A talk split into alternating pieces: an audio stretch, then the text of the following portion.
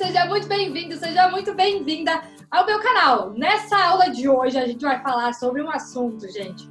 Esse assunto ele é essencial para qualquer ser humano que queira ter excelentes relações onde quer que seja. Desde as pessoais, as profissionais, vocês vão aprender como usar realmente a sua comunicação a seu favor e vocês vão aprender algumas dicas essenciais sobre body language, que é o quê? Linguagem corporal, nossa linguagem verbal e a nossa linguagem não verbal. Então, olha, já pega o papel e a caneta, porque essa aula tá poderosa. Eu compartilhei muitas coisas com vocês. E antes disso, posso te pedir um favor? Já dá um like aqui nesse vídeo, porque ele tá poderoso. Eu tô fazendo do meu coração para vocês. Aproveita também, se inscreve aqui nesse canal, liga o sininho e deixa um comentário aqui dizendo qual foi o aprendizado mais interessante que você viu nessa aula. Mas agora eu vou parar de falar, porque tem muito conteúdo legal aqui para vocês assistirem. Até mais! Bom, então o que, eu vou compartilhar com vocês? Hoje a gente vai falar sobre dicas essenciais de body language. Então entendam que eu vou compartilhar com vocês realmente um, um, um passo inicial, tá? Para vocês começarem a entender sobre o poder da comunicação de vocês e como vocês já podem começar a ajustá-la desde já para realmente conseguir deixar uma postura, uma presença, uma imagem, né, que realmente favoreça, que ajude, que contribua realmente com o que você com a marca que você quer deixar.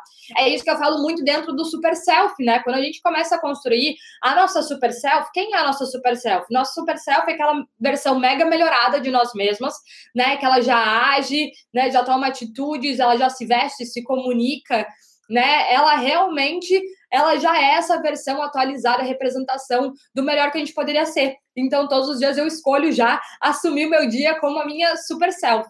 E por que, que a comunicação tem tudo a ver com isso? Porque a nossa comunicação, gente, ela representa hoje muito da nossa comunicação, né? Mais de 70%, a gente já sabe disso. Quando a gente fala na, nos detalhes de, de primeira impressão, de marca, de presença, a gente já sabe que o que realmente o nosso visual ele representa 93% da nossa imagem, né? E nesse visual entra tanto a nossa vestimenta, né? Como a gente se veste, mas também como a gente se porta, a nossa comunicação, a nossa postura, os nossos gestos. E eu falo que tem muitos gestos, eu falo não, né? Dando a body language, já entende que existem muitos gestos, que eles estão aonde? Que eles estão no nosso ponto cego, que são coisas que a gente não vê, mas todo mundo vê. E aí, gente, que tá um, um grande risquinho. Então, se a gente consegue realmente ajustar muito bem a nossa comunicação para o que a gente controla, começar a se tornar tão natural nosso que vai passar a ser parte desse nosso ponto cego, é aí que a gente começa a ter uma comunicação extremamente poderosa. Porque entendam, a gente nunca vai controlar tudo, tem coisas porque nós somos seres, né? O que que. Vamos lá voltando para o que a gente já vem falando é, desde a nossa primeira aula. Vocês viram que eu já comecei com tudo, né?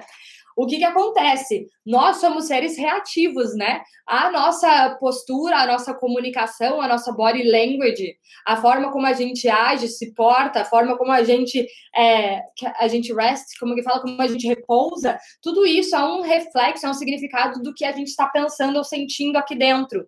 Então é por isso que a nossa body language, ela é um reflexo automático do nosso corpo em relação ao que ao que a gente pensa e sente. Então quando a gente está se sentindo inseguro, a gente geralmente demonstra isso através da nossa comunicação, através da nossa body language, que é linguagem corporal, né? Eu não tinha traduzido ainda, nossa linguagem corporal. É por isso que quando a gente se sente muito confiante, a gente representa isso o quê? Através da nossa linguagem corporal. Quando a gente está apaixonado, a gente demonstra isso através da nossa comunicação e da nossa linguagem corporal.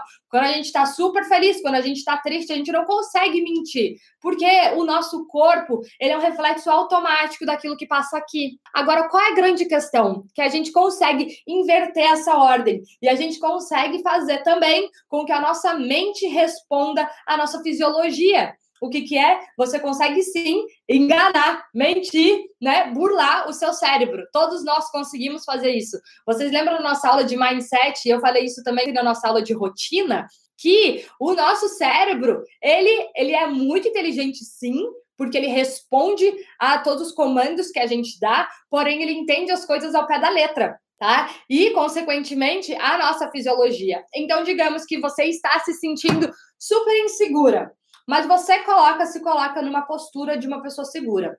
Então pensem assim, ó, coloquem uma figura na cabeça de vocês. Quando vocês imaginam uma pessoa triste, como que essa pessoa, como que é essa fisionomia dessa pessoa triste? A gente já sabe, a, pessoa não precisa contar pra gente que ela está triste, porque a gente olha e vê isso. Tá fazendo sentido? Eu comecei com tudo aqui já, né? Vocês concordam comigo? Tanto que existem até os emojis, né? Com carinha triste, com a boca para baixo. Quando a gente tá triste, a gente, né? A gente desce as nossas feições. Geralmente a nossa boca, ela fica mais baixa. Geralmente nossos olhos, eles ficam mais baixos. Por que que tem pessoas que têm um olhar já mais triste, né? Geralmente que ela já tem um olhar mais caidinho. Por que que, ó, aqui, ó. Tô triste, não tô? São pequenos ajustes. A questão é que quando a gente está triste, a gente faz essa pequena alteraçãozinha assim que ela reflete, né? Quando a gente está feliz, o que, que acontece? Todas as nossas feições sobem, né? Quando a gente está feliz genuinamente, o que, que a gente faz? A gente faz até covinha aqui no nosso sorriso que, que acontece? O nosso corpo ele reage a isso, né? Reage nas nossas emoções e, consequentemente, reage nas nossas ações. Então, a gente pode ou mudar o nosso pensamento para refletir realmente na nossa postura, ou o contrário, a gente pode ajustar a nossa postura a, a interferir também nos nossos pensamentos. Então, Muitos de vocês já devem ter ouvido falar, então, por exemplo, as power poses, né? Pose de super-herói ou pose de poder, né? Tem até a Amy, como é o nome dela? É Amy que é uma cientista, tem até um TED Talk muito famoso dela, me esqueci o nome dela aqui agora, mas até tem um TED Talk super famoso onde ela fala sobre as poses de sucesso, né? Essas poses de poder que a gente pode fazer antes para já preparar a nossa fisiologia, já começar a ajustar o nosso cérebro para se preparar para é, um cenário que a gente precisa realmente estar tá pronto tá? Então, a Amy Curry. Obrigada, Ana. Exatamente, a Amy Curry. Então, tem até um TED Talk com a Amy que ela fala sobre isso. Esse TED Talk, ele é, é sensacional. Ela faz muitos estudos sobre essa questão da body language, né? E como o nosso corpo responde a isso. Então, é, é bem interessante. Altamente sugiro. Então, deixa eu até seguir as minhas anotações, que eu geralmente faço a introdução zona da minha cabeça, né? E aí depois eu vou organizando para ajudar vocês. Mas, como sempre, todo o começo da nossa aula, eu sempre começo com três, com três recadinhos para vocês, né? Então, o que, que eu altamente sugiro que vocês façam nessa aula? Eu altamente sugiro que vocês anotem né? Que vocês vão fazendo anotações de tudo que eu estou compartilhando, porque quando a gente anota, a gente retém até pelo menos 40% mais do que a gente ouviu. Se a gente não anota, a gente corre o risco de perder até 90 e tantos por cento de todo esse conhecimento, porque o nosso cérebro ele é seletivo, tá, gente? Então, quando a gente não coloca em ação, quando a gente não utiliza esse conhecimento que a gente aprendeu, principalmente logo em seguida, a gente começa a ir perdendo, tá? Esses. É esses, essas informações, né? Esse aprendizado. Então, por isso que para vocês aproveitarem o máximo desse intensivão aqui que eu estou fazendo para vocês, eu sugiro que vocês anotem, né? Façam como se fosse um resumo dessa aula que a gente está tendo, depois do que mais que eu comentei com vocês, que eu venho comentando todos os dias, além de anotar, que vocês ensinem para alguém, né? Então, tudo isso que eu estou falando hoje, imagina que depois você tem que ensinar para o teu chefe. Você tem que ensinar para o teu filho, você tem que ensinar para sua amiga que vai fazer é, uma apresentação super importante. Quando a gente aprende com a intenção de ensinar, a nossa retenção é muito maior, tá? Então, já aprendam, se coloquem na postura de aprender aqui para ensinar. Nem que depois você compartilhe os melhores momentos, né? Os melhores aprendizados no Instagram de vocês, com a família de vocês durante o jantar, o café da manhã. A Raquel ensina para o marido, maravilhoso. E por fim, a parte mais importante do aprendizado, qual que é? Qual que é a parte mais importante? Não adianta nada, gente, eu ficar falando aqui. Se inclusive você não estiver fazendo alguma dessas questões, existe uma grande possibilidade de você esquecer, e aí talvez você não esteja fazendo o melhor proveito do seu tempo. E por fim, é a ação. Isso mesmo, Bru. É a ação né? Quando a gente entra em ação, aí a gente consegue sim reter, porque a gente é, experimenta, a gente sabe o que é viver, o que é, é colocar em prática aquele tipo de aprendizado. Primeiro, gente, vamos. Tem uma coisa que eu falo muito para vocês, né? Até, até, acabei de começar a falar isso nesse segundo. Imaginem a nossa vida como um experimento. E por isso eu altamente sugiro que vocês coloquem em prática várias sugestões que eu vou dar aqui para vocês sentirem por vocês mesmos as diferenças que trazem, tanto fisiologicamente, tá? Como também como a forma como vocês estão sendo vistas e também sendo reconhecidas por através da comunicação de vocês. Então coloquem em prática e analisem, tá? Pensa que a sua vida é um laboratório e você pode fazer experimento de todos esses é, ensinamentos e essas dicas que eu estou compartilhando com vocês. Então, assim, tem aquela, aquela pequena estatística, né, da primeira impressão, para quem não sabe, como eu comentei aqui com vocês, né, dos 100% da nossa primeira impressão, o que, que é a primeira impressão? Primeira vez que alguém nos vê, né, desses 100%, 93%, uma média de 93% é só visual, tá? É tudo que a pessoa vê em você, que aí abrange o que? Abrange a sua vestimenta, abrange a sua comunicação, abrange a sua body language e abrange o seu tom de voz tá? 93% não é o que a gente fala. Então, para quem está me vendo aqui pela primeira vez, lógico que a pessoa vai estar tá interessada no meu conteúdo. E é claro que eu quero passar um conteúdo interessante. Mas para essa pessoa, quando ela abriu essa tela, ela provavelmente está me avaliando principalmente. Será que eu pareço saber o que eu estou falando? Será que eu realmente demonstro essa credibilidade através da minha gesticulação, através do meu tom de voz, através da minha movimentação? Né? Através da forma que eu estou me vestindo. Então, quem está me vendo agora pelas primeiras vezes está fazendo esse pré-julgamento meu. E é isso que acontece o tempo inteiro. A gente está constantemente fazendo esse julgamento dos outros. Por quê? Porque a gente precisa salvar tempo e energia, gente. Lembra que é o que a gente tem de mais precioso hoje? É o nosso tempo e a nossa energia.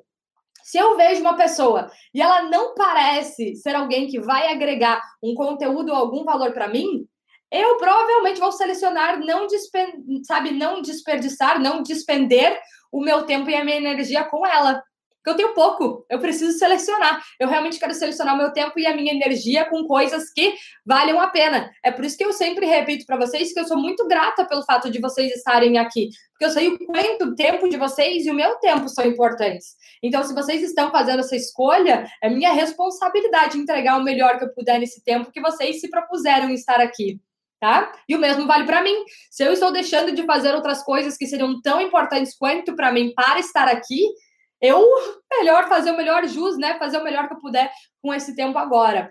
Então, voltando lá na primeira impressão, por que, que a primeira impressão ela é tão importante? Porque é nesse momento que as pessoas vão julgar se vale a pena ela te dar credibilidade, ela te dá o tempo, ela te dá o dinheiro dela, ela te dá a confiança dela, né? Porque a gente não quer perder tempo nem energia e nem dinheiro né? As coisas mais importantes que a gente avalia sempre é tempo, energia e dinheiro, tempo, energia e dinheiro, tempo, energia e dinheiro. Essa pessoa está me trazendo tempo, energia ou dinheiro? Essa pessoa tem algum propósito, tem algo com ela que vai me trazer algum retorno nisso?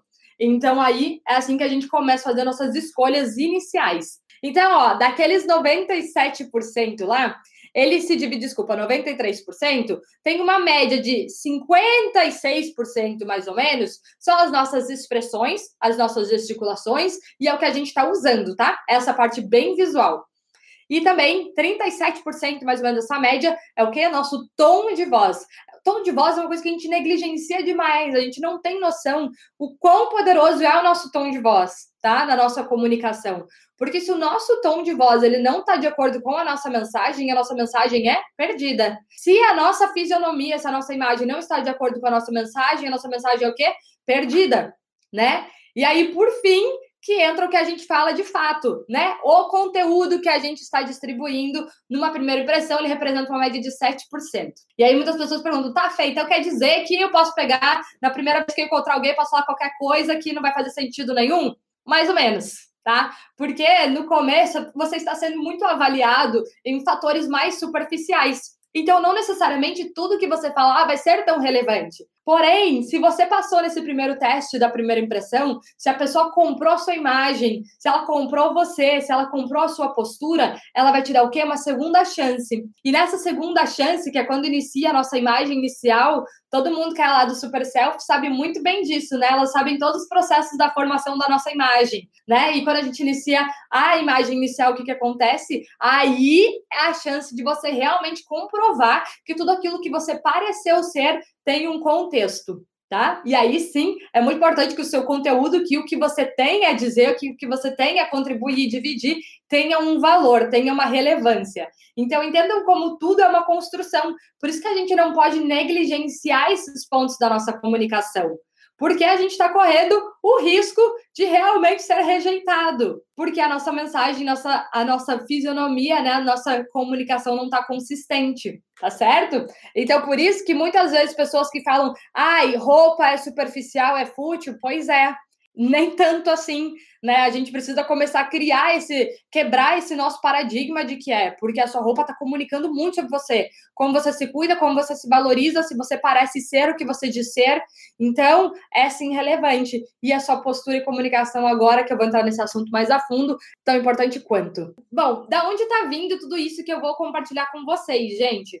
Tudo isso aqui vem realmente de muitos anos é, estudando isso, né? Eu venho estudando linguagem corporal desde antes de eu estudar consultoria de imagem, é, até dentro da própria consultoria de imagem, eu aprendi assuntos, detalhes muito básicos, né? É capaz até que o que eu vou compartilhar com vocês seja até é, mais, é, mais rico, até do que eu aprendi no meu próprio curso, mas realmente esse não é um dos principais fatores, né? Esse não é um dos principais focos, porque a gente aprende toda outra contextualização é, da imagem, mas eu aprendi muito sobre isso por muito tempo, é, estudando liderança é, nos, no, nos masterminds que eu participei, né, e muitas mentorias, grupos, cursos. É, eu sou muito interessada em comunicação, né, em, em, realmente comunicação e postura de liderança, enfim. Então, eu sempre li muito sobre isso, tá? Sempre li muito sobre é, body language, linguagem corporal, comunicação, negociação. É, então, para mim, isso realmente é um fator extremamente importante relevante. Eu leio tudo que eu encontro sobre esse tipo de assunto, porque eu realmente sou apaixonada por essa área, tá? Então, eu vou compartilhar aqui com vocês alguns livros tá? Que eu tenho aqui. Na verdade, eu vou compartilhar dois. É, dois deles são é, o mesmo, tá? Só que um é em português e um em inglês. Eu li os dois. Até porque o inglês ele é mais completão, tá? Ele é tipo uma bíblia aqui. É, então, esse aqui é o livro definitivo da Body Language, tá? Ou então tem aqui o em português, que é Desvendando os Segredos da Linguagem Corporal. Os dois são dos mesmos autores, tá? Então ele é bem interessante, ele é bem curioso, ele traz vários detalhezinhos de body language. Então esse daqui é mais para questão de introdução à linguagem corporal. E tem alguns outros, por exemplo, o último que eu li, eu li no comecinho desse ano, esse daqui, que foi muito interessante. Ele não fala só sobre linguagem corporal, tá? Que é Lead the Room, que é quando você realmente lidera um ambiente, uma sala, você lidera, lidera né, o ambiente em que você está, que é esse aqui, ó, Lead the Room, do Shane Michael Hay Hayton, acho que é esse o nome dele, tá? Mas é Lead the Room, lidere a sala ou o quarto, enfim. É, esse aqui eu acho que não tem em português, tá? Eu acho que até o próprio autor, ele é um autor australiano. Isso, ele é australiano. O foco dele não é body language, tá? É comunicação no geral, é criação de reputação, criação de presença, negociação. Então ele entra bem mais é, detalhes. Esse daqui, Raquel, eu acho que é só em inglês, tá? Porque ele é de um autor australiano e eu acho que esse livro ele é bem novo ainda, por sinal, que eu comprei é, quando ele estava tipo nos lançamentos. Então, só para comentar com vocês que é, muito do que eu vou trazer são bit and, bits and pieces, né? Que é pedacinhos de, de livros e de muitas coisas diferentes, tá? Então, vamos lá, vamos direto ao assunto. Primeira coisa, então, sobre comunicação. É muito importante que vocês entendam isso, gente. A gente nunca, nunca, na história dessa vida inteira, a gente nunca causou tantas primeiras impressões como a gente causa hoje tá? Então hoje a gente está exponenciando é, todos os nossos meios de comunicação e de aparição. Então, com, com o crescimento das redes sociais e que vai cada vez crescer mais, a gente que antes cruzava, sei lá, com 150 pessoas num dia, cruzando na rua, 200, não sei, Hoje a gente tem a oportunidade de causar primeiras impressões a cada segundo que passa, né? Mesmo quando a gente não está aparecendo, a gente está causando primeiras impressões. Quando alguém entra num story seu, quando alguém vê você no LinkedIn, no Facebook, em qualquer rede social, a gente está causando muitas primeiras impressões e o que está acontecendo é que muitas pessoas estão negligenciando essa marca que estão deixando. E a gente não sabe quem vai chegar ali e vai ver você. A gente não tem ideia de onde essas pessoas vão vir. Vão vir, podem vir pessoas que são possíveis pretendentes para relacionamento, possíveis empregadores, possíveis amigos, possíveis parceiros de negócio. A gente não tem ideia de onde as pessoas estão vindo, né? E muitas pessoas ainda olham para as redes sociais como muitas vezes até uma brincadeira, mas as pessoas que forem mais estratégicas, mais inteligentes, vão entender que elas podem usar essas ferramentas como um grande poder, né? Como uma ferramenta muito poderosa para potencializar a sua presença onde quer que seja. Entendam que vocês estão construindo uma imagem. E essa imagem, quando ela for consistente com como você é visto nas suas redes sociais, independente se você é perfil fechado, público, gente, não interessa. A gente está causando primeiras impressões da nossa imagem para pessoas que já nos conhecem, para quem é vizinho, para quem é amigo, para quem é amigo do amigo tá? Então a gente tem que começar a assumir essa responsabilidade. Lembra lá de uma das nossas primeiras aulas? Assuma a responsabilidade pela sua vida o tempo inteiro.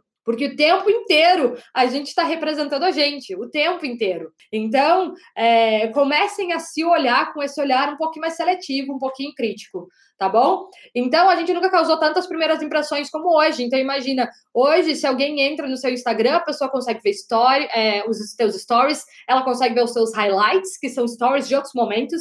Então, quem chegou aqui agora, quem chegou hoje no meu Instagram, essa pessoa está criando uma primeira impressão minha ela vai ver os meus stories de hoje, de ontem, ela vai ver os meus highlights que tem stories, sei lá, de até mais de um ano atrás, precisa até arrumar aquilo, né? E ela consegue ainda ver posts seus de um, de um tempão, né? Que é um histórico. A gente está com, com, compartilhando um histórico nosso. A gente está deixando marquinhas nossas a cada momento que a gente aparece, né? E será que você está sendo realmente. É, você está tendo. Você está sendo intencional com a forma como você aparece, é importante a gente começar a pensar: hum, será que isso aqui que eu estou fazendo? Porque muitas vezes a gente faz uma brincadeira, mas às vezes a gente não pensa se aquilo realmente está sendo relevante ou não está, beleza?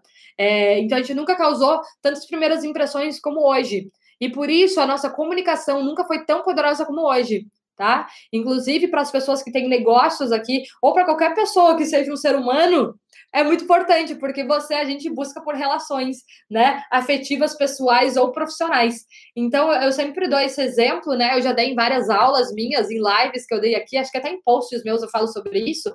Mas, por exemplo, eu sou extremamente seletiva com as pessoas que, é, que eu trago para minha vida, que eu trago para o meu negócio, né? Eu sou, inclusive, seletiva com as pessoas que são minhas clientes, né? Quem faz mentoria comigo sabe que eu escolho todo mundo que entra nas minhas mentorias, né? As pessoas fazem uma pré-aplicação e aí antes eu leio um form, eu inclusive muitas vezes pesquiso as pessoas e dou uma olhada. Por quê? Porque eu preciso ver se essas pessoas estão de acordo com o que eu tenho para oferecer, se eu tenho o melhor para oferecer para ela, se aquilo está condizente e até para ver qual é a melhor forma que eu tenho para eu contribuir com ela né? E como é, eu, nesse momento, por exemplo, hoje eu tenho lista de espera para mentorias individuais, as minhas mentorias em grupo, geralmente as turmas são fechadas muito rápido, eu gosto de selecionar para as pessoas que estão mais prontas para isso, ou que vão realmente valorizar.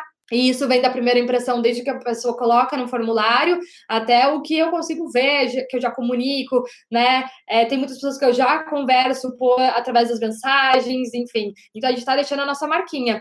Mas o que eu sou extremamente seletiva ainda, para isso é o meu dever aqui, meu papel, ajudar vocês, né? Ensiná-los como fazer isso para vocês. É, mas quando eu vou, por exemplo, contratar alguém então, por exemplo, eu sempre dou esse exemplo, dou exemplo do quando todos os coaches que eu contratei, né, o meu mentor, quando eu contratei ele, uma das primeiras coaches que eu contratei ano passado, quando eu contratei a coach australiana, que eu comentei com vocês que ela, a gente fez um coach de uns quatro meses, mais ou menos, onde ela me ensinou muito sobre energia, era um coach mais pessoal, enfim. Eu passei muito tempo para escolher ela, porque eu sabia que eu queria uma coach, mas eu tinha algumas, alguns pré-requisitos na minha cabeça. Então, o que, que eu fiz? Eu dei Google e eu comecei a usar os filtros do Instagram né? E aí aparecia coach disso, coach daquilo, enfim. Meu primeiro processo seletivo, gente, porque tem muita opção, tem muita opção, né? Se a gente coloca coach, vai aparecer um monte. Qual era o meu primeiro fator decisivo? Era foto. Eu disse não para muitos coaches só pela foto, porque eu olhava a foto, essa pessoa não parece, não parece ser quem ela diz que é. Essa pessoa não parece ter essa credibilidade. Essa pessoa não parece ter essa competência. Essa pessoa não parece estar muito alinhada comigo. Então, era o meu primeiro fator de decisão, era a primeira impressão com uma foto. Por isso que eu sempre falo para vocês, gente, como tá a foto do perfil de vocês? A foto do nosso perfil é importante. Ela tem que comunicar já uma mensagem que esteja de acordo com o que a gente quer passar né? Tem até uma frase lá do, do Roberto Justus, né? Que é não basta ser, é preciso parecer. Porque na nossa primeira impressão a gente faz essa primeira seleção. E aí eu fiz muito isso até eu chegar até a minha coach, né? Eu ia olhando várias porque tinha muita oferta, então eu precisava fazer um filtro para eu entrar em contato com os primeiros, né? E aí marcar aquela primeira conversa e ver se alinhava, se fazia sentido, enfim. Então foi assim que eu fui fazendo. Quando eu encontrei meu mentor também, foi assim, né? Eu, eu ia fazendo esse primeiro, é, esse primeiro processo seletivo, né? Porque a gente precisa salvar nosso tempo, energia e dinheiro, né? Então, querendo ou não, tempo é dinheiro. Não tinha tempo para entrar em contato com todos os coaches que eu via, por mais que eu quisesse, né? Não tinha como. Então, eu precisava fazer um primeiro filtro tenha consistência nas suas interações e do impacto que você quer deixar.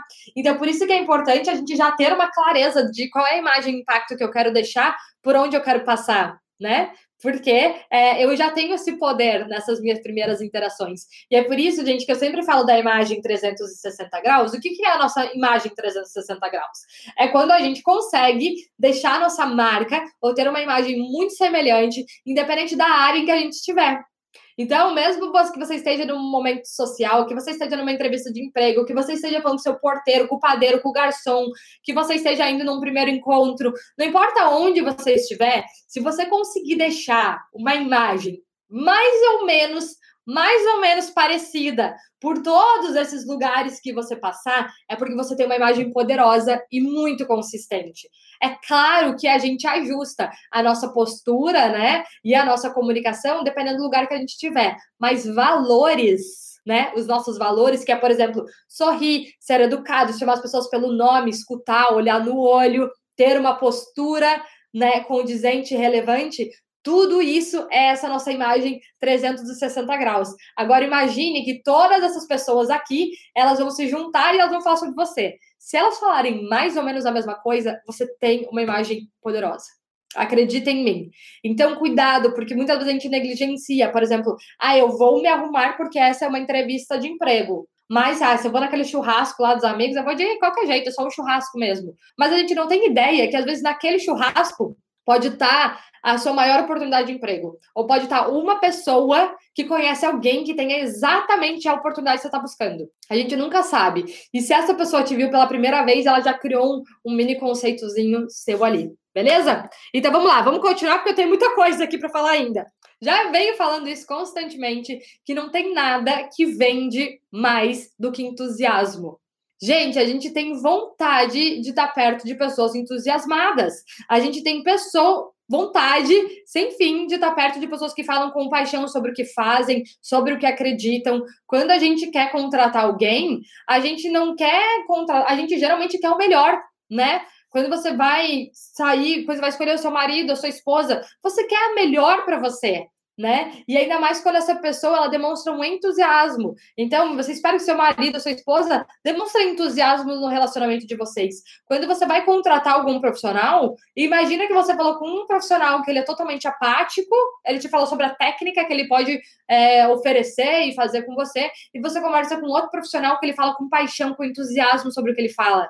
Gente, é muito difícil você desconfiar de uma pessoa que fala com entusiasmo. Porque você fala, gente, não é possível. Essa pessoa ama desse jeito. Meu Deus, o cara tá perto, imagina. Ela deve fazer tudo com esse amor e ela provavelmente vai entregar. É aquele tipo de pessoa que provavelmente vai ter essa resiliência no trabalho, que está em constante desenvolvimento. Entusiasmo é uma forma de comunicação extremamente poderosa, tá? Agora, o que acontece? Isso é uma regra? Não. A gente ajusta o nosso entusiasmo dependendo da posição em que a gente estiver.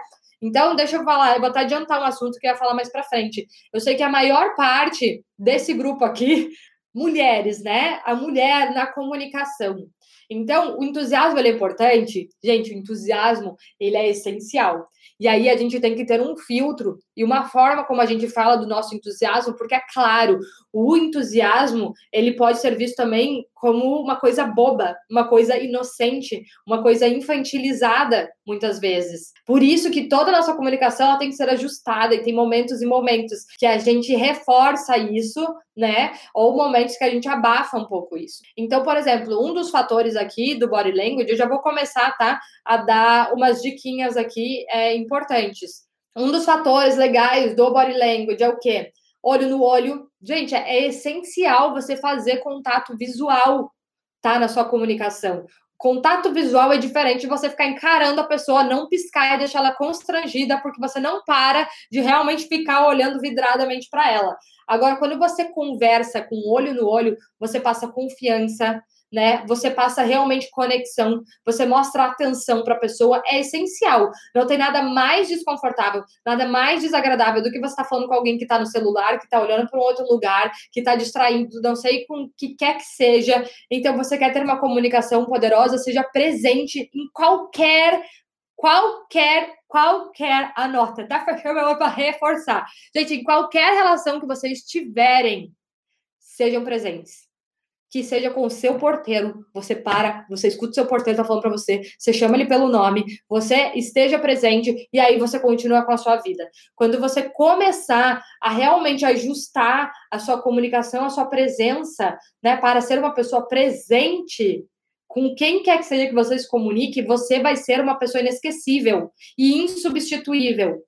Porque a gente realmente quer ser ouvido, a gente quer falar com pessoas que se importam, que estão presentes. Você vai gostar muito mais de uma pessoa que às vezes nem sabe tanto, mas ela tá tão presente, comprometida com você, do que aquela que fala que sabe demais, mas mal te escuta, não te olha no olho tá muito mais preocupado com o resto das coisas dela que ela está fazendo, tá? E aí, falei do primeiro, que era o contato visual. Qual que é o segundo? Eu falei disso porque eu queria falar do sorriso. O sorriso, ele é um cartão de visitas para nossa comunicação. Eu sempre falo que você tenha um meio sorriso como um cartão de visitas. Sempre tenha um meio sorriso, que é tipo assim, você tem um, um aspecto simpático, tá? Diferente, diferente de bobo, de novo, que é agora que eu vou entrar. Mulheres, mulheres que querem principalmente desenvolver posições de maior liderança, né? Que querem ser levadas um pouco mais a sério, com credibilidade. A gente tem que cuidar, tá? E nesse momento aqui, isso aqui é realmente um ajuste que a gente tem que fazer, que muitas vezes ele vai começar sendo forçado, porque nós temos o hábito de querer agradar, muitas de nós, mulheres, crescemos realmente com é, essa postura do eu quero agradar, eu quero ser simpática, eu quero ser servir, eu quero servir, né? Porém, em posições de liderança, em posições que você precisa de respeito, que você precisa de autoridade, o nosso sorriso ele tem um limite. E ele é ajustado onde ele aparece. Não quer dizer que você também precisa ser uma carrasca, tá? Entendam aqui que tem equilíbrio. Porém, em ambientes masculinos, em ambientes de liderança, a gente tem que ajustar o nosso sorriso. A gente não pode estar sorrindo o tempo inteiro, a gente não pode ficar sendo simpática demais, porque isso mostra uma imagem de fragilidade, de fraqueza, de infantilidade, de insegurança muitas vezes, tá? Então, ajustem o sorriso, principalmente em posições de liderança. Tá? E principalmente em momentos em que você precisa de credibilidade. Porque às vezes, quando a gente quer ser muito simpática, as pessoas não nos levam a sério tá? O que é diferente de você ser uma pessoa agradável, aberta, inclusiva. A gente pode sim, com toda certeza. Eu defendo muito isso, eu, eu adoro e realmente eu sempre converso com o meu time. É esse, é essa cultura e energia que eu quero que aconteça dentro da Evolve, sempre. Relacionamento para mim é absolutamente tudo. Mas quando a gente tem que falar de coisa séria, a gente fica sério. E aí, não dá, quebra o gelo, enfim. Então, a gente não precisa forçar este sorriso 100% do tempo, tá? Mas faça dele parte sua. Então, eu vou dar até um exemplo, pessoal. Eu sempre trago para vocês os exemplos pessoais, né? Olha só, gente, eu sempre fui muito de sorrir. Sorria demais, eu tenho uma boca consideravelmente grande, com dentes grandes, vocês sabem disso. Então, se eu sorrio, ele, ele chama atenção.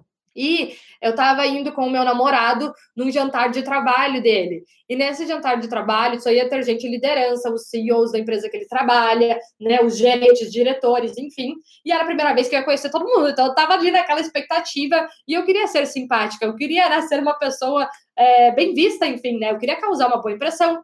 E eu sorri do primeiro segundo até o último, gente. Eu acho que eu devo, sei lá, eu congelei meu sorriso, acho que deve ter ficado até amortecido, mas eu nunca tinha me dado conta, porque isso fazia parte do quê? Do meu ponto cego. Lembra que eu falei do ponto cego lá no começo? Pois então, eu achava maravilhoso o fato de eu sorrir, ser simpática, educada com as pessoas, enfim. Porém, meu namorado falou depois desse jantar ele falou assim: Nossa, eu admiro muito que você tá sempre sorrindo, que você é super simpática. É uma das coisas que eu mais gosto em você. Foi o que me atraiu até você. Mas às vezes, e ele falou: Não me leve a mal, mas às vezes eu acho que você sorri até demais. Eu acho que passa do ponto. Né? Então, que nem hoje a gente estava lá, você estava sendo muito simpática, né? Às vezes até isso compromete a sua própria credibilidade como profissional, porque ali era uma oportunidade onde você poderia ter falado do seu trabalho e tudo, enfim, mas às vezes fica uma coisa feminina e frágil. E aquilo nunca mais saiu da minha cabeça. Eu fiquei até um pouco incomodada quando ele falou, me doeu, porque para mim o sorrir era uma coisa muito importante. Mas depois eu parei para pensar, cara, faz todo sentido. E aí depois eu li, não, não foi o Lead the Room, foi algum outro livro que era sobre liderança também. E tinha uma parte, um capítulo que era mais sobre liderança feminina, e ele fala: Cuidado, mulheres, no sorrir demais em posições de liderança, né? Em posições que você quer passar essa credibilidade. Então fica aí é, esse toquezinho para a gente ajustar a nossa comunicação, tá? Tudo a gente tem que ter um bom senso, né? Tem sugestões na comunicação, mas a gente traz o quê? Um bom senso. Você precisa ser percebido como expert. Olha só, gente, essa aula que eu coloquei aqui, eu trouxe muito focada para o profissional também, tá? Eu sei que tem muitas mulheres aqui que querem crescer no empreendedorismo, querem crescer nas suas carreiras, enfim, então eu estou trazendo várias coisas aqui focadas é, para profissional. Beleza? Então, quem aqui às vezes não trabalha, não se importa, só vai ajustando. Conhecimento é sempre tudo, tá? Então, ó, você precisa ser percebido como expert, se é isso que você quer né? Então, aqui, várias mulheres aqui que são autônomas, que têm o seu negócio, que são coach, que são nutricionistas, que são consultoras de imagem, né? Que tem o, seu negócio, que tem realmente a sua área de expertise. Você precisa ser visto como uma expert nessa área. Antes mesmo de você comunicar que é, você já precisa parecer ser essa expert, né? E por quê? Porque todos nós, pensem comigo, então, ó, vou trazendo esses exemplos reais. Gente, todos nós queremos contratar o melhor. Todos nós queremos o melhor na nossa vida, todos nós queremos o mais competente, o bam, bam, bam, o que tem maior sucesso. Por mais que vocês digam que não, nós queremos. Digamos que hoje você, digamos que você descobriu com a pessoa que você ama, ou digamos que você tem um câncer, vou dar um exemplo, tem um câncer de mama, tem um câncer de pulmão, não importa qual seja. Você não vai querer que essa pessoa seja consultada por um clínico geral. Você quer procurar o melhor do melhor especialista naquela área que entende absolutamente tudo do seu problema.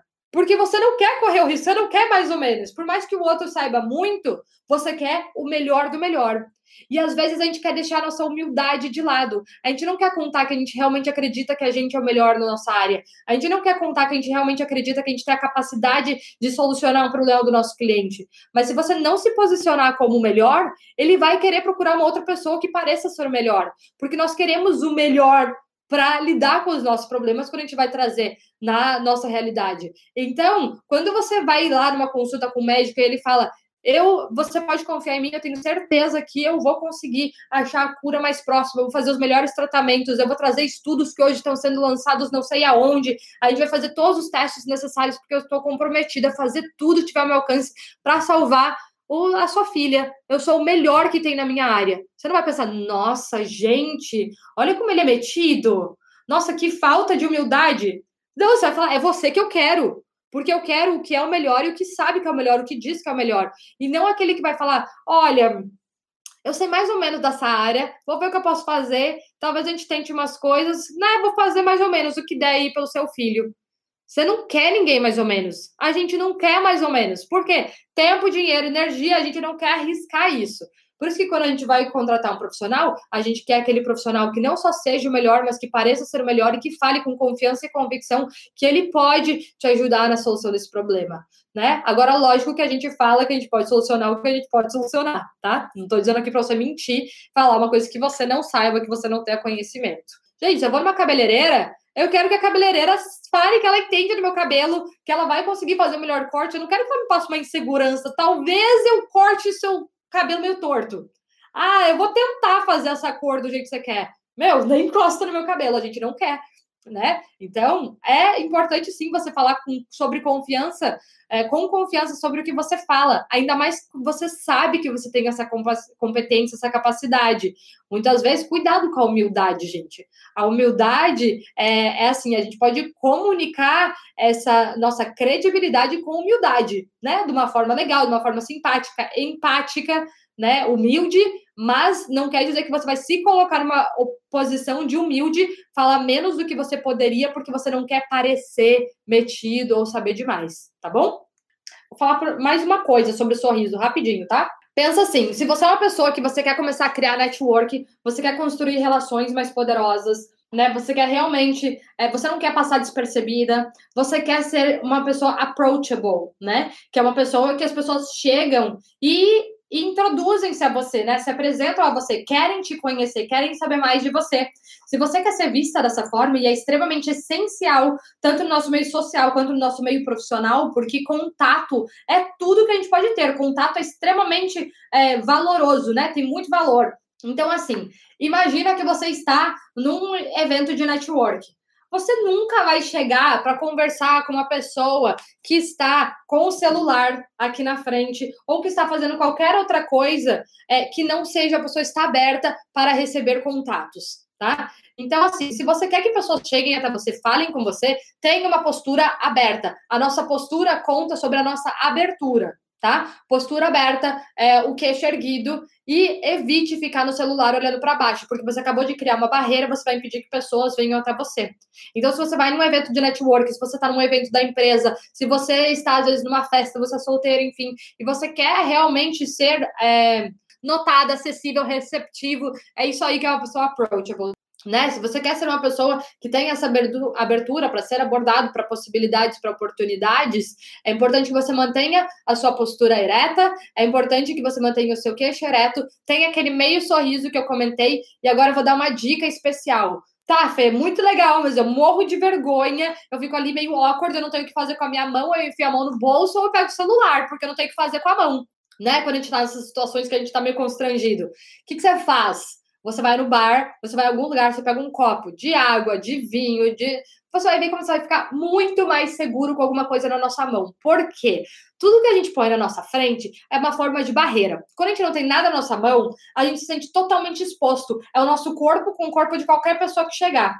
E tudo que a gente coloca na frente é uma barreira de proteção. Que seja uma mesa, né? Quando você está conversando com alguém, você se sente muito mais seguro se tem uma mesa na frente né? Você se sente muito mais seguro se você cruza o braço, porque você criou uma barreira de proteção, né? Você se sente muito seguro se você tem um papel, uma caneta, se você tem um celular, qualquer coisa que crie uma barreira, você se sente inconscientemente protegido tá? Então, o que, que você faz nesse caso? Onde você precisa ser uma pessoa approachable, né? Você pega um copo d'água, você pega. Primeira coisa, você chegou no evento, gente, eu faço isso direto. Primeira coisa que eu faço, eu já vou pegar um copo d'água, pego alguma coisa, porque eu posso estar sozinha, pelo menos eu fico ali tomando 3 litros de água e eu não vou me sentir tão desconfortável, tá?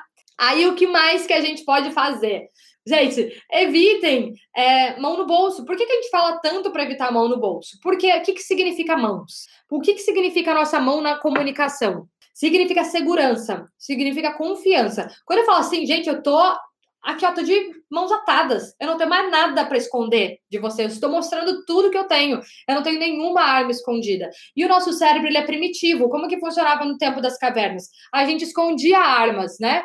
Então, a gente não sabe se a pessoa tá com a mão aqui atrás, né? Com o braço cruzado aqui, com o braço cruzado aqui, ou com o braço dentro do mão, né? com a mão dentro do bolso, você não sabe o que pode sair dali.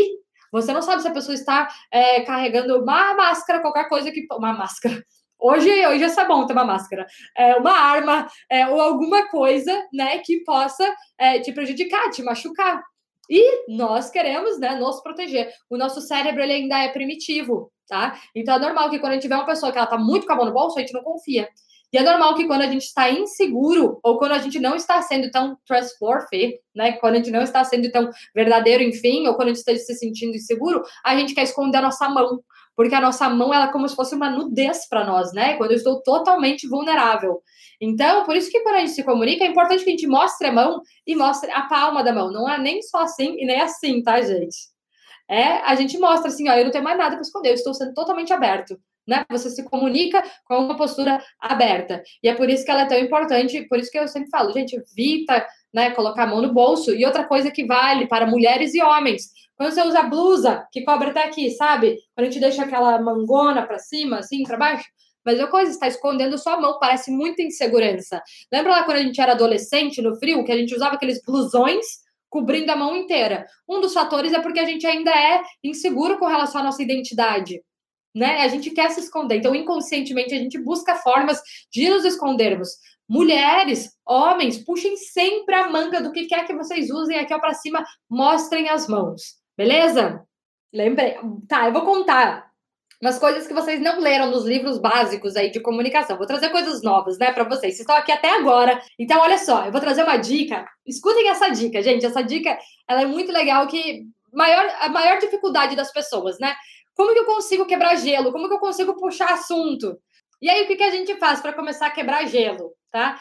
Façam perguntas, anotem esse daqui, ó.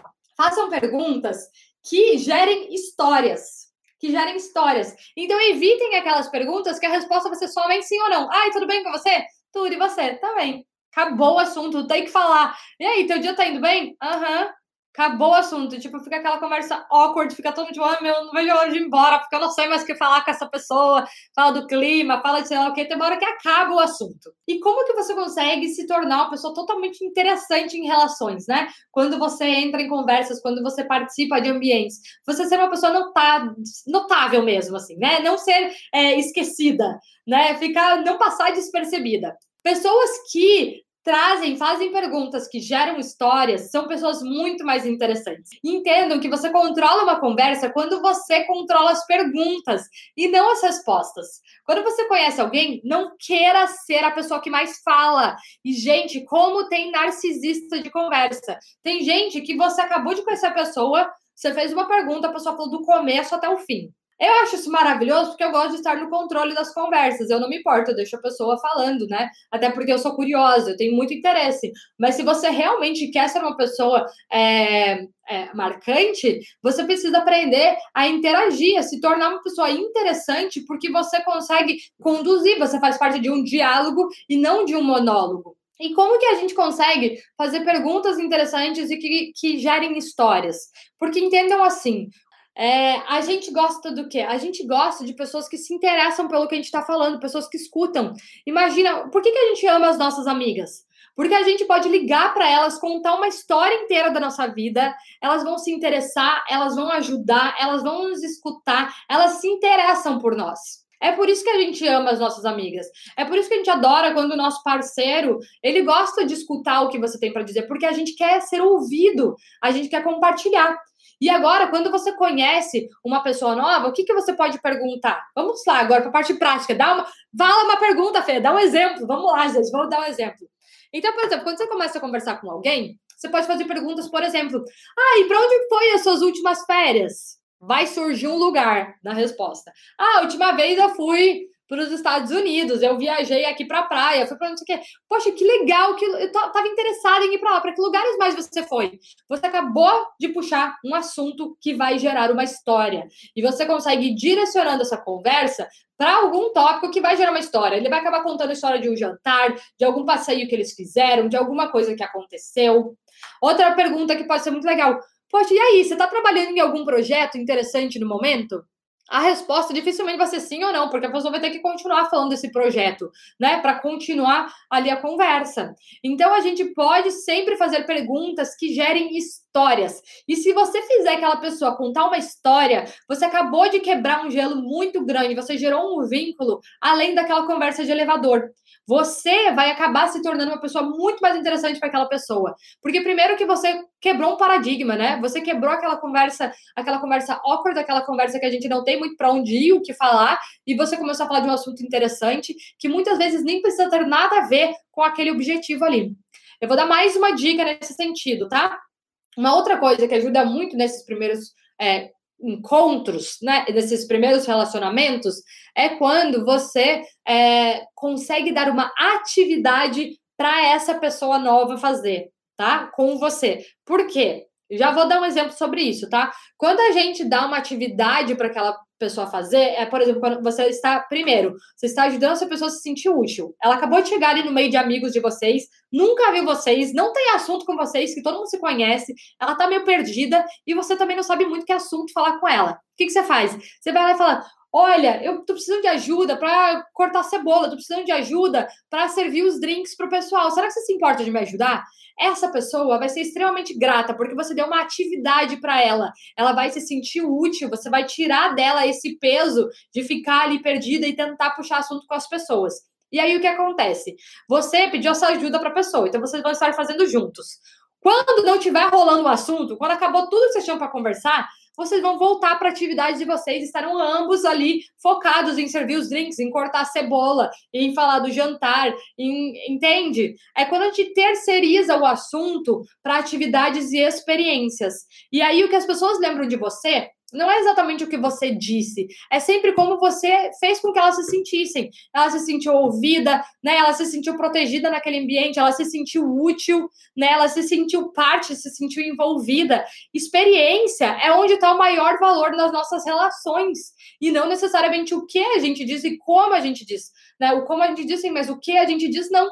Então a gente se preocupa muito. O que eu vou falar? Ah, eu tenho que preparar aquele discurso, eu tenho que preparar não sei o quê. O, o que eu vou fazer, falar para quebrar o gelo naquele lugar? Não se preocupe tanto no que falar. Se preocupe em como você quer que a outra pessoa se sinta. Porque olha só, tudo isso que eu tô falando aqui não é nada mais, nada menos do que eu ensino para vocês é, o que eu compartilho com vocês o tempo inteiro. Isso faz parte da nossa super self. Quem é a nossa super self? A nossa super self é aquela versão de nós que ela sabe chegar numa nova conversa e se, comportar, conversar. É aquela versão de nós que sabe se vender, que sabe falar do seu trabalho, que sabe falar de si mesma, né? Que ela sabe falar dos seus, das suas qualidades também. É aquela que consegue criar um ambiente harmônico, um ambiente de interação. É aquela que não passa despercebida né? É uma mulher que sabe dizer, mostrar para que veio, onde veio, para que veio, né? Que é o que a gente mais quer. Então é por isso que eu sempre falo que a gente faz essa transformação na nossa imagem 360 graus, onde quer que a gente vá, onde quer que a gente vá. Não é uma transformação 360, viu? Até a Sal, uma aluna minha, falou: Pai feia, quando você fala que a pessoa se transformou 360, ela volta para o mesmo lugar.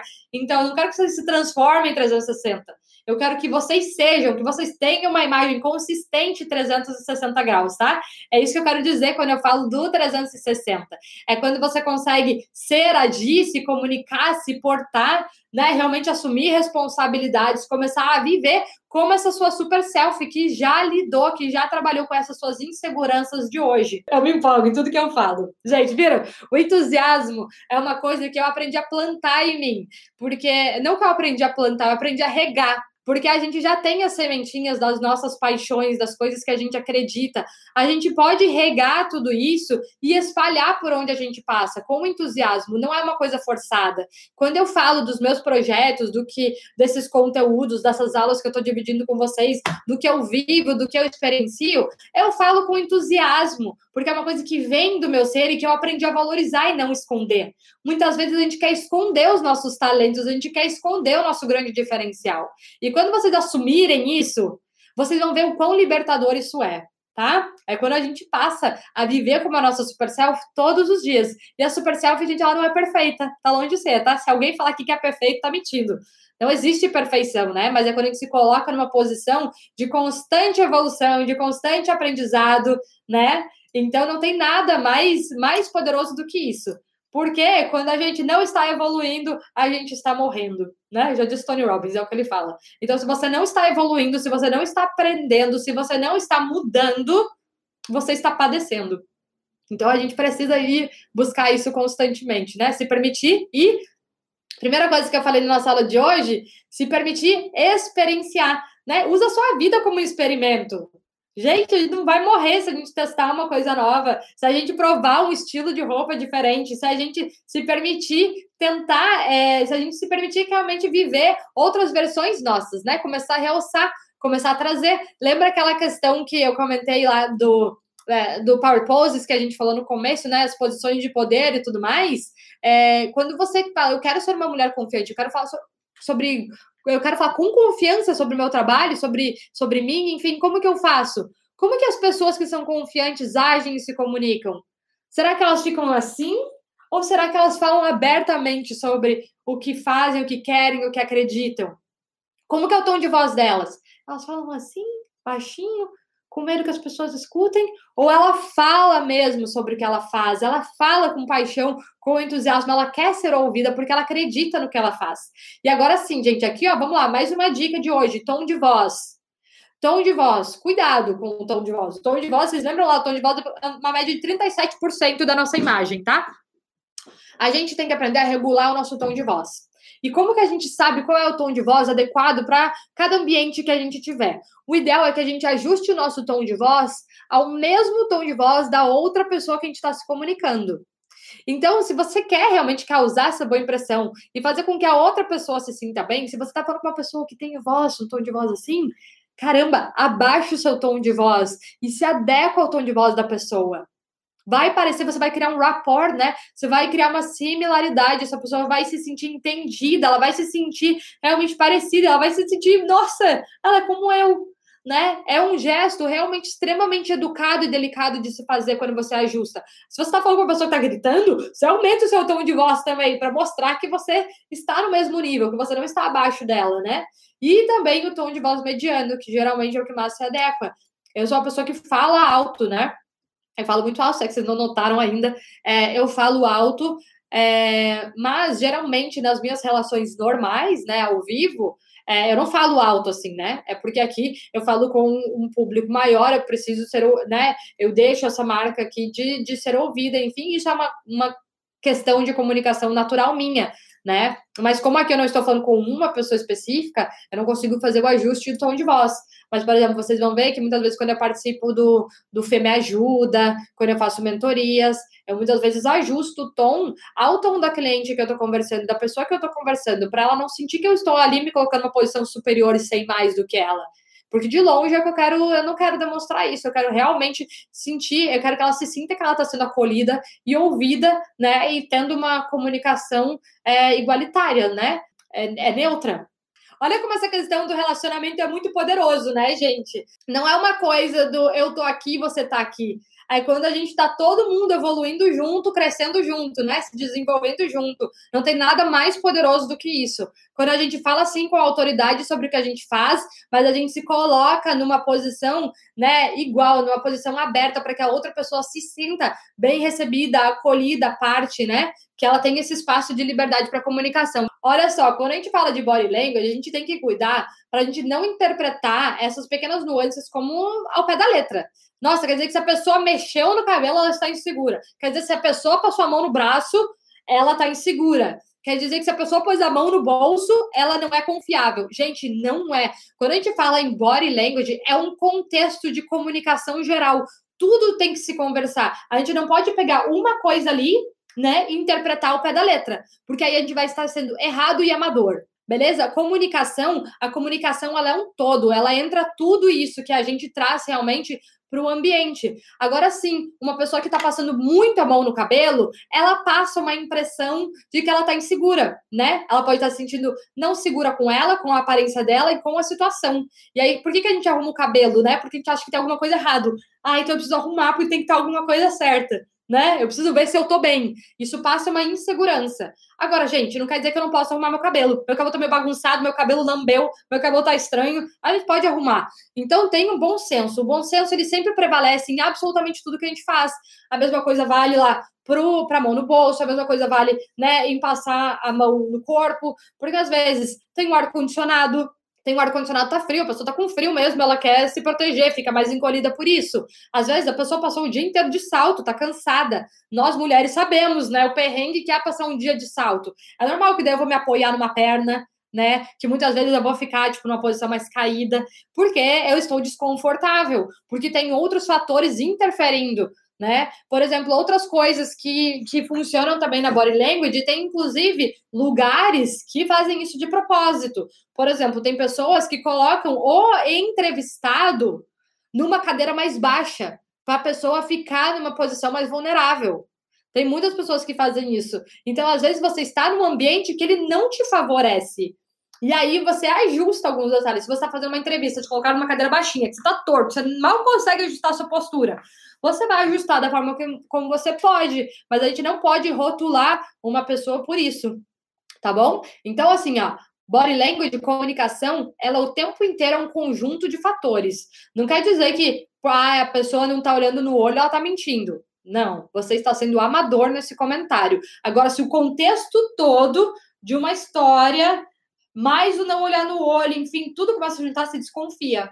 tá? E a gente é muito inteligente, a gente já tem essa noção dessas nuances da comunicação intrinsecamente, porque a gente cresceu com esse nosso, com essa nossa mente preparada para a sobrevivência, com essa nossa, essa nossa mente mais pré-histórica, né? A gente já tem essas noções, tanto que por isso que a gente tem consegue fazer uma pré-leitura se a pessoa está insegura, se a pessoa está triste, se a pessoa está alegre, né? Se a pessoa é apática, a gente tem essas noções. Se uma pessoa está insegura, se uma pessoa ela tem confiança, a gente não entende por quê, mas a gente já faz essa leitura inconsciente, beleza? O que, que eu ia falar aqui da hipnose?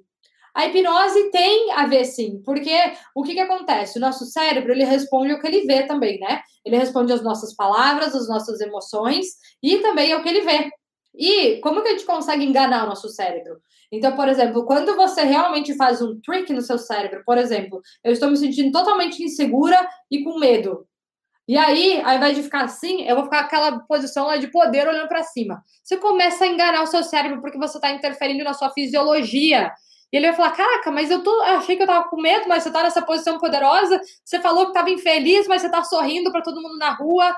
A gente consegue fazendo esses ajustes tá? A gente consegue, a gente consegue ajustar e fazer essa alteração em nós. E quando a gente trabalha com a hipnose, a hipnose ela acontece de forma física e ela acontece também de forma mental, né? De sugestões e comandos que a gente dá no nosso cérebro. Então você pode dar comandos reativos para o seu cérebro responder dessa forma. Então é quando você comanda, por exemplo, o que, que eu falei para vocês ontem que eu faço muitas vezes quando eu tenho poucas horas para dormir. Eu sei que eu vou ter que acordar cedo eu sei que eu não tenho muito tempo para dormir, mas eu já comando o meu cérebro. Eu já dou um comando de que o tempo que eu tenho para dormir será extremamente necessário para o meu descanso e eu vou acordar, né, energizada. Eu mando esse comando. Isso tudo está ligado a técnicas de hipnose também, tá? Tem técnicas de autossugestão, técnicas de hipnose, tem N técnicas que elas se complementam, né, em todas essas áreas. Então, o que, que eu faço quando eu trago para vocês qualquer módulo, qualquer aula, qualquer um dos meus cursos, das minhas mentorias, eu realmente uno todos esses tipos de conhecimentos e de estudos de uma forma mais esmiuçada e eu faço com que eles se conversem para ficar mais prático e mais claro, né, para vocês conseguirem apresentar, né, aplicar de uma forma mais prática, mais imediatista na vida de vocês desde já. E não precisem ficar passando anos estudando, desenvolvendo uma técnica, um, é, uma técnica, um, como falo, um procedimento, né, fazer uma transformação para as coisas acontecerem. Tem uma coisa que que a Marisa Perkin ensinou, né, no, quando eu fiz o, o curso de hipnose com ela, é que uma das coisas é que as pessoas têm mania de falar tudo é difícil, tudo é complicado, eu levo uma vida inteira para tratar todos os meus traumas, tudo que eu tenho, enquanto que não, isso é uma mensagem, uma comunicação que você está dando. Não é tão simples. A gente aprende a se comunicar, e olha como a comunicação está em tudo. Se comunicar não só com os outros, como com a gente, com o nosso cérebro, a gente consegue ter mudanças e shifts muito mais rápidos na nossa fisiologia, na nossa vida, na nossa comunicação, na nossa presença, na nossa imagem tá? Então, o que, que a gente faz? Lembra quando eu falo aqui, ajustem as, as mensagens, as palavras que vocês usam, né? Cuidado, porque as palavras que vocês usam, elas profetizam na sua vida, porque é uma regra, você já está criando o seu statement, né? Você já está profetizando aquilo que você fala. Eu sou insegura, eu sou burra, eu não termino nada que eu começo, nada dá certo para mim, eu não sei fazer dinheiro, isso não é para mim, isso é só para os outros. Você está profetizando e você está contando para si, você está hipnotizando o seu cérebro a realmente acreditar nisso. Se vocês ainda ficaram com dúvidas, mandem lá sugestões, mandem mais detalhes caso vocês queiram saber. Quem sabe eu traga esses novos detalhes. Body language de comunicação é um assunto, gente, que tem muito que ser falado, tem muita coisa para ser aprofundada. Realmente vai muito além do que a gente consegue imaginar dos básicos, né? De sorrir, chamar a pessoa pelo nome, né? Do olhar no olho. Então é, é, uma coisa que realmente ela é muito extensa, tem muita coisa incrível que pode ser falada. Um beijo para todo mundo. Obrigada do fundo do meu coração pela presença de todos vocês. Mais uma vez foi maravilhoso. Estou extremamente feliz com essa série de aulas, então espero muito poder ter contribuído com um pouquinho com a vida de vocês, com todos vocês. Um beijo no coração. Fiquem com Deus.